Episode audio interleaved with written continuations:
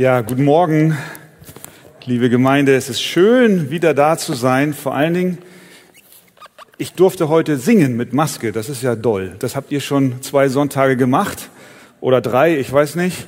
Aber heute durfte ich mit einstimmen. Ja, wir machen heute Fortsetzung in der Bergpredigt. Ich lade euch ein, dass ihr Matthäus Kapitel 5 aufschlagt und auch gerne zur Textlesung aufsteht. Matthäus 5, Vers 21 bis Vers 26. Ihr habt gehört, dass zu den Alten gesagt ist, du sollst nicht töten. Wer aber tötet, der wird dem Gericht verfallen sein. Ich aber sage euch, jeder, der seinem Bruder ohne Ursache zürnt, wird dem Gericht verfallen sein. Wer aber zu seinem Bruder sagt, Raka, der wird dem Hohen Rat verfallen sein. Wer aber sagt, du Narr, der wird dem höllischen Feuer verfallen sein.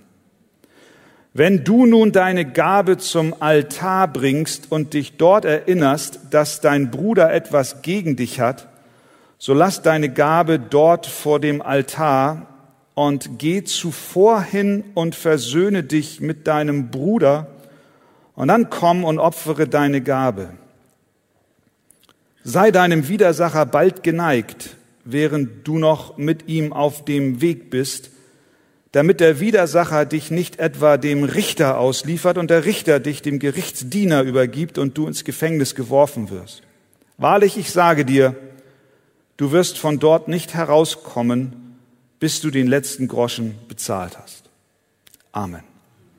Nehmt gerne Platz.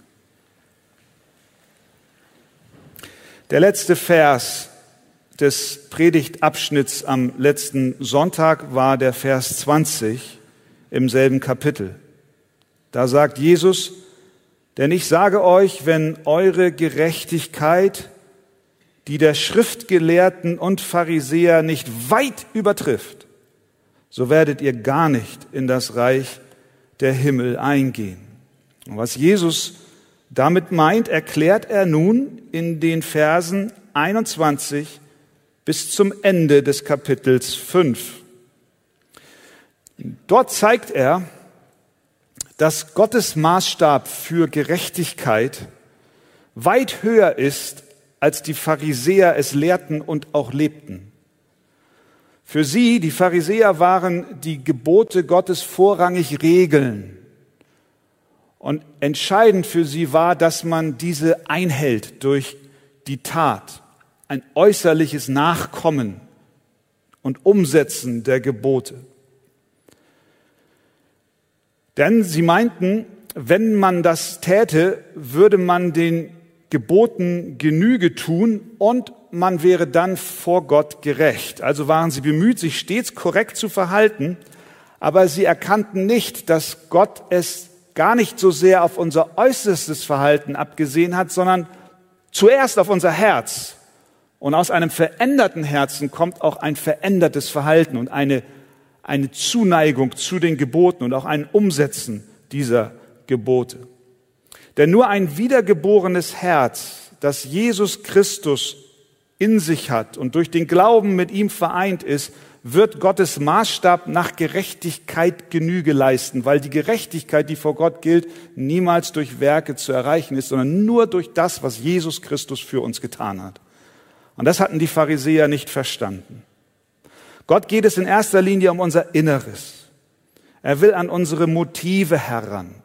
Er will an unsere Gedanken heran. Er will an unser Verlangen heran. Und das macht Jesus deutlich, indem er jetzt hier bis zum Ende des Kapitels zu verschiedenen Themen Stellung nimmt. Und wenn ihr einmal hineinschaut, wenn ihr die Bibel noch dabei habt, dann werdet ihr sehen, dass bis zum Vers 48 an sechs verschiedenen Stellen Jesus dieses Formulierungsmuster benutzt. benutzt. Ihr habt gehört oder euren, von euren Alten habt ihr gehört.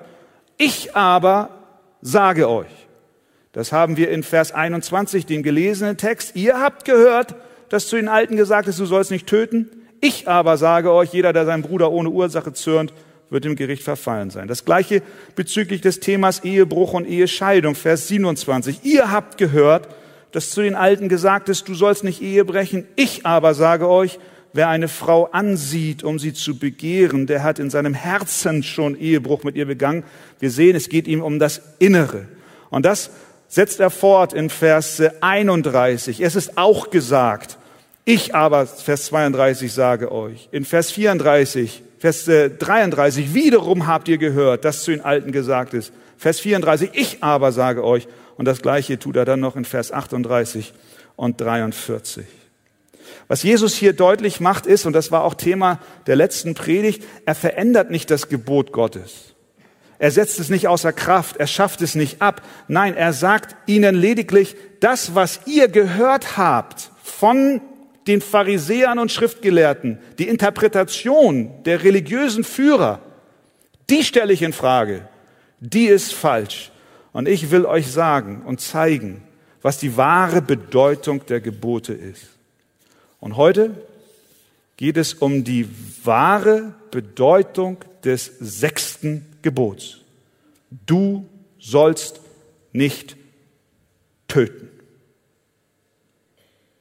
Wir schauen uns drei Fragen an.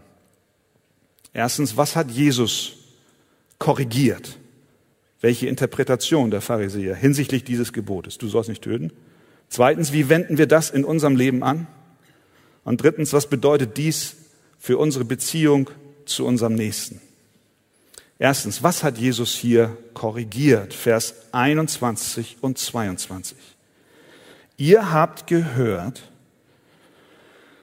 dass zu den Alten gesagt ist, du sollst nicht töten. Wer aber tötet, der wird dem Gericht verfallen sein. Ich aber sage euch, jeder, der seinem Bruder zürnt, wird dem Gericht verfallen sein. Wer aber zu seinem Bruder sagt, Raka, das ist eine andere Bezeichnung für Nichtsnutz oder Hohlkopf, also eine Beschimpfung. Der wird dem Hohen Rat verfallen sein. Wer aber sagt, du Narr, der wird dem höllischen Feuer verfallen sein. Oberflächlich betrachtet auf den ersten Blick könnte man äh, meinen, na ja, das, das sechste Gebot ist ja eigentlich recht einfach zu halten. Vermutlich kann jeder von uns, ich hoffe, in diesem Raum einen Haken dahinter machen. Getötet, buchstäblich, hast du vermutlich nicht. Auch die Pharisäer meinten, dass dies gar nicht so schwer sei, das Gebot zu halten. Du sollst nicht töten. Keine Toten durch dich. Du hast keine Leichname zu verantworten. Check. Gebot gehalten, lasst uns das nächste ansehen. Wenn du jemanden umbringst, dann, so wurde gesagt, dann bist du des Gerichts schuldig. Wenn du aber nicht mordest, dann bist du des Gerichts nicht schuldig. Das war die Auslegung des Gesetzes. Nun kommt Jesus und sagt, Moment, das ist viel zu kurz gegriffen. Dieses Gebot geht viel weiter, viel tiefer und setzt viel früher an als das, was ihr meint, wie es es tut. Denn was ist eigentlich töten? Für Gott geht es um mehr als in Anführungszeichen nur die Tat. Denn was ist mit jemandem, der einen Mord plant, minutiös, aber durch unvorhergesehene Umstände von diesem Mord abgehalten wird? Ist er deswegen unschuldiger als ein Mörder? Was ist mit jemandem, der einen Mord plant, aber am Ende ihm die Nerven versagen, weil er Angst hat, erwischt zu werden? Ist er des Gerichts nicht schuldig? Wenn du jemanden umbringst, so wurde gesagt, dann bist du des Gerichts schuldig und wenn du es nicht tust, dann nicht. Aber Jesus geht tiefer.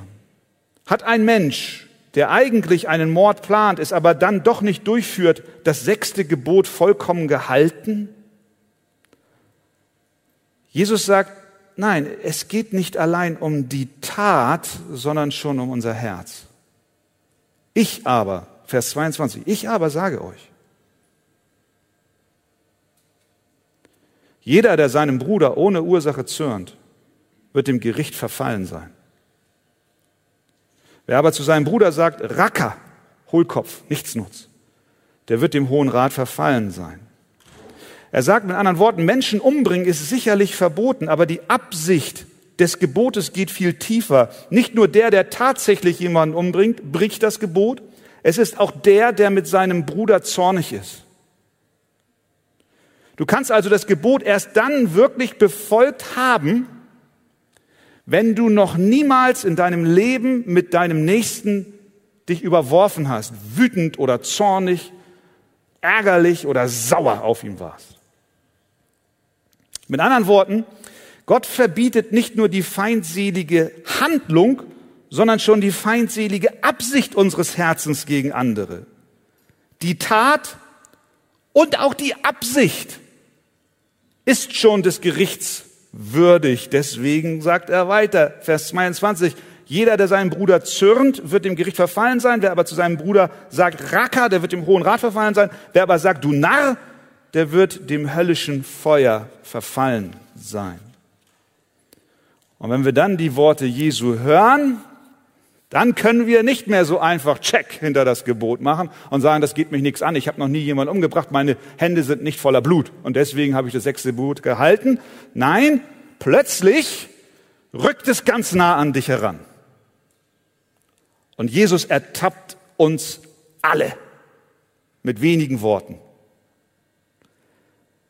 Warum? Weil es eben nicht allein um Leichen geht. Es geht um das Herz, das feindselig gegen jemand anderem in deinem Umfeld gestimmt ist. Es geht um deine Gefühle. Es geht um deine Empfindungen gegen andere. Es geht um deine Gedanken. Es geht um deine Reaktion. Es ist nicht nur die physische Handlung entscheidend, sondern bereits die Gedanken, die dahin führen. Schon die Wut. Kennst du diese Wut, die in dir aufsteigt? Wenn dich jemand enttäuscht, wenn jemand gegen dich sündigt, schon diese Wut ist dem Gericht würdig. Haben wir also schon mal das, das sechste Gebot übertreten? Ja. Ja, das haben wir. Wir bekommen schlechte Laune bei dem Gedanken an diesen oder jenen. Wir hegen Groll. Wir tratschen. Wir töten durch Verachtung. Wir töten durch Missachtung und Neid. Ja, unsere Worte können schon töten. Jesus sagt, so soll es nicht unter euch sein. Wie werden wir diesen sündhaften Zorn los? Oder Punkt zwei, wie, wie wenden wir das Verständnis Jesu von diesem sechsten Gebot in unserem Leben an? Wie werden wir, wie werden wir frei, innerlich frei von unserem Zorn, von unserem Groll? Wenn du Zorn und Wut gegen andere kennst, dann möchte ich dir sagen, dann muss es nicht so bleiben. Veränderung ist möglich. Wenn du zu Jesus gehörst, das ist meine feste und tiefste Überzeugung, wenn du zu Jesus gehörst, durch den Glauben an ihn, mit ihm verbunden bist, dann wohnt der Heilige Geist in deinem Herzen und dann hast du die Vergebung deiner Sünden. Und wenn du Jesus vertraust, dann arbeitet Gott nicht gegen dich, sondern mit dir und für dich. Dann will er dich von dieser Sünde befreien, dir helfen, gegen sie zu kämpfen und sie loszuwerden. Wie kann das geschehen? Zuallererst, indem wir zugeben, ehrlich sind und sagen, ja, ich habe was gegen Bruder X und Schwester Y. Das ist gar nicht so selbstverständlich. Das ist eigentlich so, so offensichtlich und einfach, aber es ist gar nicht so selbstverständlich, dass wir das zugeben. Denn in unserer Gedankenwelt gibt es tausend, wenn nicht zehntausend Gründe dafür, dass wir jetzt wütend sind, zornig sind, nachtragend sind. Stimmt's? Du, du könntest die Situation sofort mir aus dem Stegreif erzählen, was der alles getan hat und warum du so fühlst, wie du jetzt fühlst.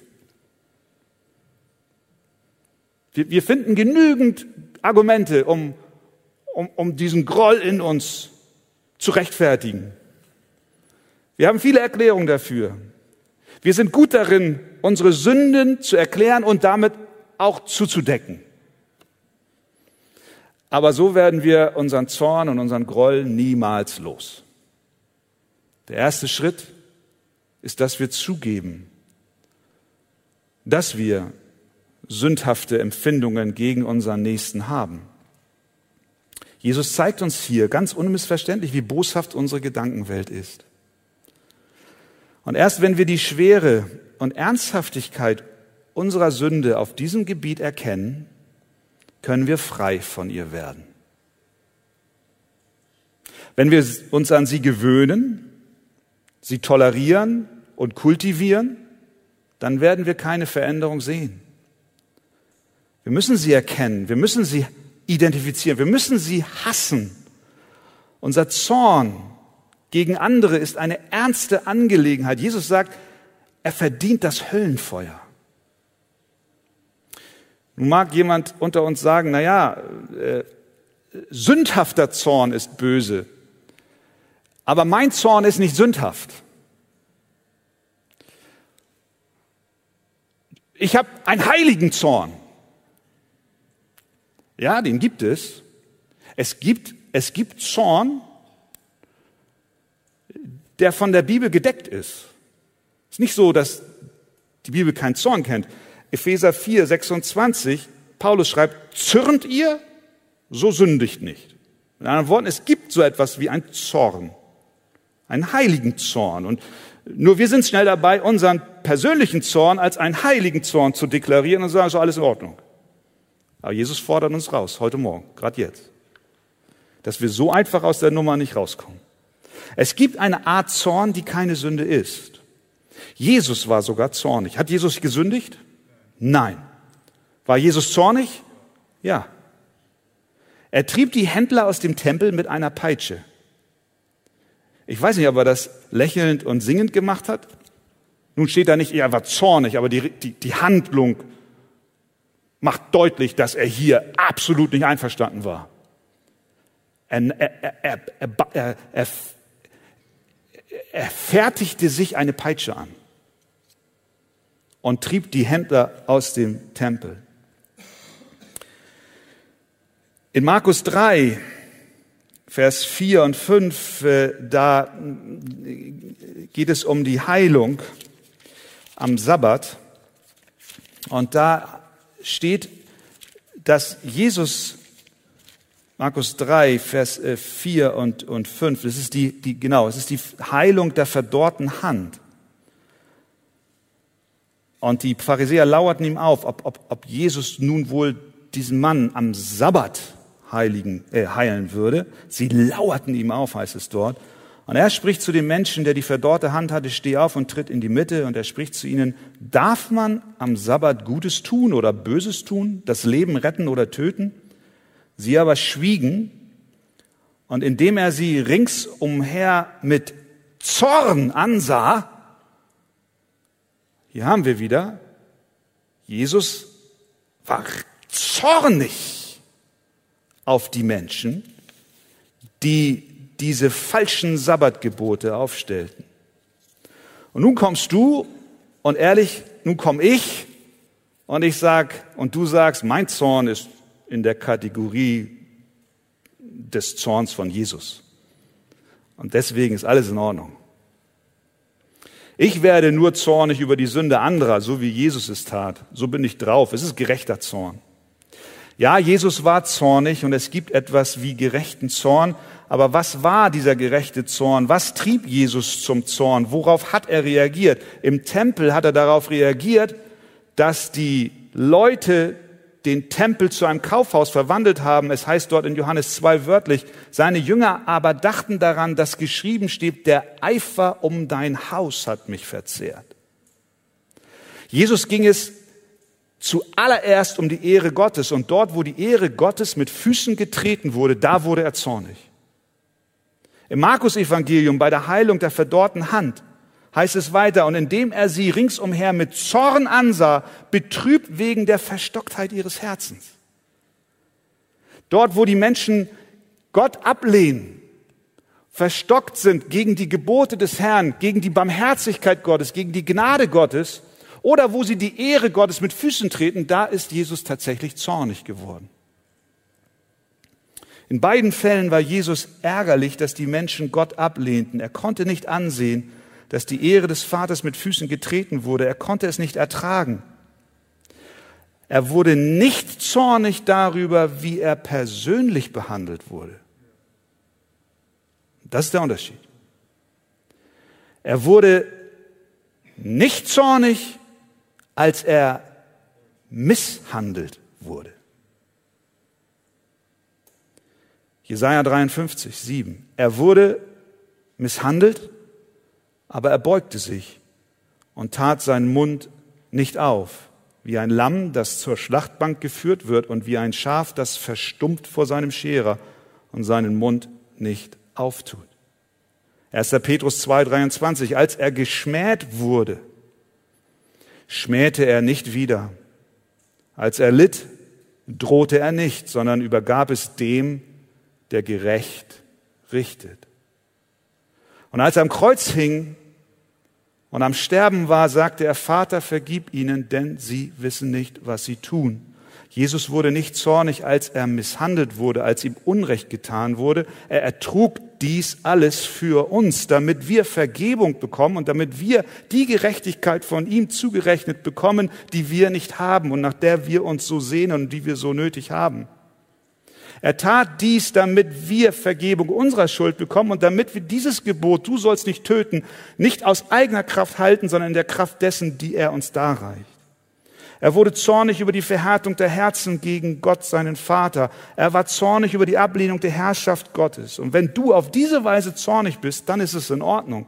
Wenn du zornig auf die Sünde bist in deinem Umfeld und wenn du die Sünde hast, die Gott auch hasst, dann ist es Gottes Werk in dir.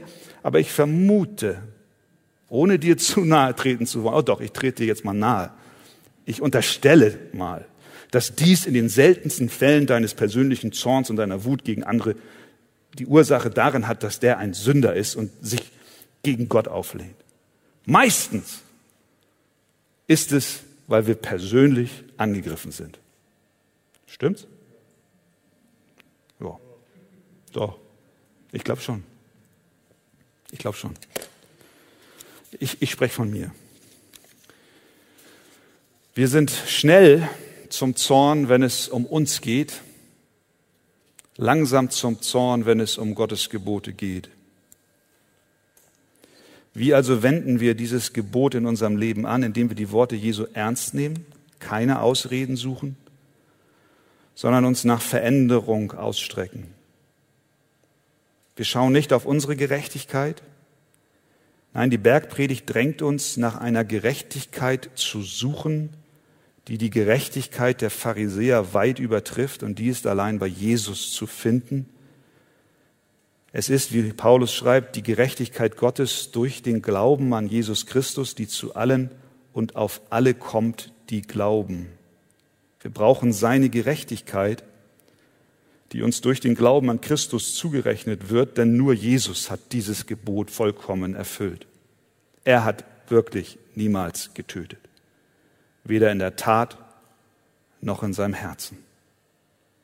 Er erfüllte alle Gerechtigkeit und rechnet uns nun sein vollkommenes Leben an. Wie kann ich dieses Gebot anwenden in meinem Herzen, indem ich ehrlich bin und indem ich mich ausstrecke nach der Gerechtigkeit, die Christus mir darreicht? die verändernde Kraft des Heiligen Geistes in deinem und in meinem Leben. Wie schreibt Petrus weiter, als er geschmäht wurde, schmähte er nicht wieder, als er litt, drohte er nicht, sondern übergab es dem, der gerecht richtet. Er hat unsere Sünden selbst an seinem Leib getragen auf dem Holz, damit wir den Sünden gestorben, der Gerechtigkeit leben mögen. Und wenn wir das tun, dann übertrifft unsere Gerechtigkeit, die in Wirklichkeit gar nicht unsere, sondern seine ist, die Gerechtigkeit der Pharisäer bei weitem.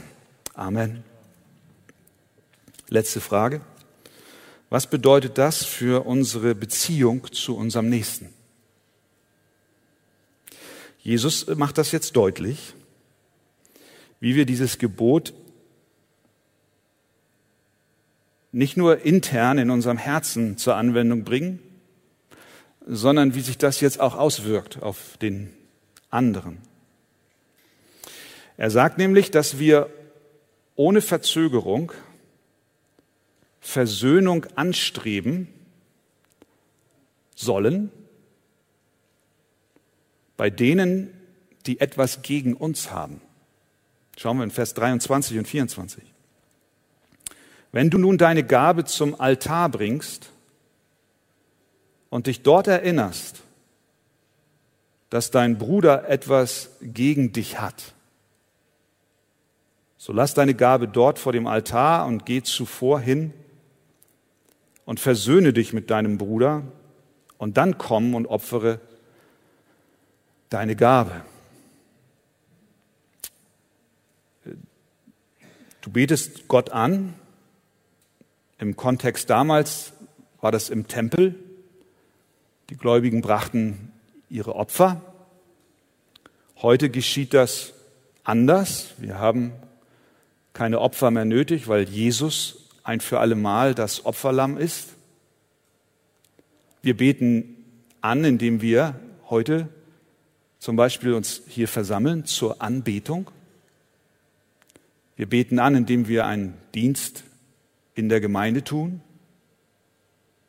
Wir beten auf verschiedenste Weise an.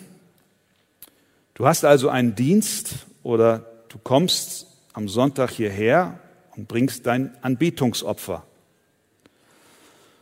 Und während du das tust, erinnerst du dich, dass ein Bruder oder eine Schwester meint, du hättest gegen ihn oder sie gesündigt. Dann sollst du, so viel an dir liegt, etwas unternehmen und zügig handeln. Es ist interessant, dass Jesus hier sagt, wenn dein Bruder etwas gegen dich hat, wenn du nun deine Gabe 23 zum Altar bringst und dich dort erinnerst, dass dein Bruder etwas gegen dich hat. Nicht, dass du etwas gegen den Bruder hast, sondern er, geht jetzt, dann könnten wir die Hände in den Schoß legen und sagen, naja gut, wenn ich was gegen habe, ist klar, dann muss ich, dann muss ich das klären, wenn ich was gegen meinen Bruder habe. Aber Jesus geht einen Schritt weiter und sagt, nee, nee, wenn du dich erinnerst, wenn der Geist Gottes dich erinnert an, an jemanden, der etwas gegen dich hat, dann sollst du gehen und zumindest versuchen, es in Ordnung zu bringen oder zu klären. Es geht also um das, was dein Bruder denkt, nicht was du denkst. Wir sagen oft, na, es ist nicht mein Fehler, ich, ich muss zu niemandem gehen, ich bin nicht der, der gesündigt hat, also legen wir die Hände in den Schoß. Aber Jesus sagt, wenn dein Bruder etwas gegen dich hat, dann geh zu ihm. Und dabei sollte unser Herz voller Barmherzigkeit sein. Es ist dein Bruder, es ist deine Schwester. Jemand, mit dem du in Beziehung stehst. Er, er hat einen Kampf. Er strauchelt. Er hadert. Er ist belastet. Und, und, und Jesus möchte, dass du jetzt aktiv wirst und ihm hilfst. Dass du vielleicht Dinge klarstellst, die ihm helfen, wo er sich verrannt hat. Wenn uns also unser Herz mahnt und uns erinnert, dass da etwas Ungeklärtes vorliegt, dann sollten wir es mindestens untersuchen, der Sache nachgehen. Es, es mag ja sein, dass du etwas getan hast, worüber du dir nicht bewusst warst. Vielleicht aber stellt sich auch heraus, dass er gegen dich grundlos und sündhaft gerichtet ist. Aber vielleicht kannst du dann dieser Person helfen zu erkennen, dass sie falsch liegt und sie kann es vielleicht loslassen, sodass die Bitterkeit verschwindet. Das bedeutet, ihr Lieben, jetzt ganz wichtig an dieser Stelle, es bedeutet nicht, dass du ständig grübelst und überlegst, oh, der, der Christian, der hat mich nicht so wirklich eben angeguckt. Hat er was gegen mich? Kennt ihr das? Es ist schön, wenn wir sensibel sind. Es geht nicht um, um, um, um jede Geste. Wenn dich es quält, sprich mich an, ob ich was gegen dich habe. Gerne. Aber wir sollen jetzt nicht auf Suche gehen und ständig immer im Verdacht sein, der hat was gegen mich, der hat was gegen mich, der hat was gegen mich. Nein, nein, nein. Sondern wenn du zum Alltag gehst, wenn der Herr dich erinnert, und da ist wirklich ein fundamentales Problem. Wenn es Menschen sind, mit denen du in Beziehung stehst, für dich offensichtlich ist, dass sie Groll im Herzen gegen dich haben, dann sagt der Herr, geh und finde heraus, wie du ihm dienen kannst. Und er sagt auch, geh schnell, lass dein Opfer liegen und kläre das. Mit anderen Worten, die Priorität in der Anbetung ist Versöhnung. Deine Beziehung zu deinem Nächsten hat Einfluss auf, auf unsere Beziehung zu Gott. Liebe Gott von Herzen und liebe deinen Nächsten wie dich selbst. Gott will, dass wir einander lieben. Also sollten wir der Sache zumindest nachgehen. Es mag sein, dass wir nichts verändern können. Es mag sein, dass die Tür uns vor der Nase zugeschlagen wird, denn es liegt ja nicht allein an uns, aber wir machen uns dennoch auf und sagen mit Paulus, ist es möglich, so viel an euch liegt, so haltet mit allen Menschen Frieden.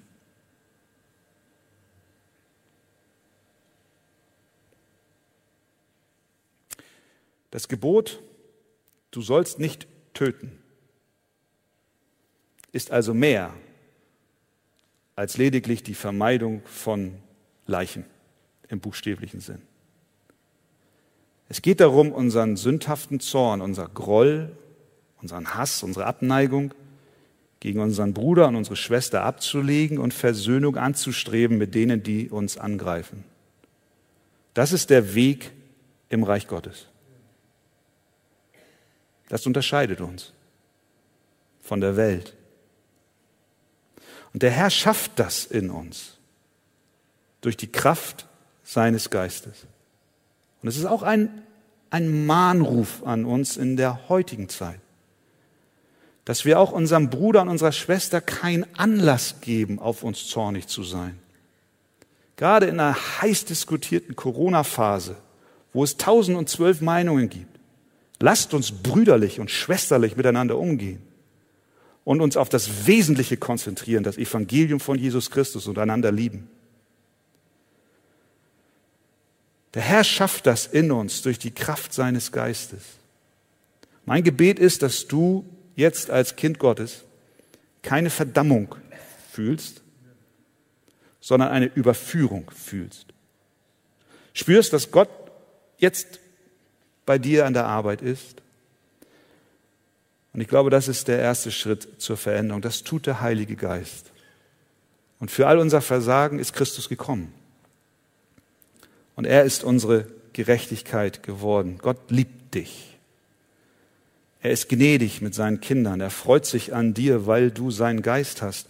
Aber er will dich und auch mich verändern und uns in das Bild seines Sohnes verwandeln. Und dafür wollen wir offen sein und ihn bitten, dass er es tut. Amen. Amen.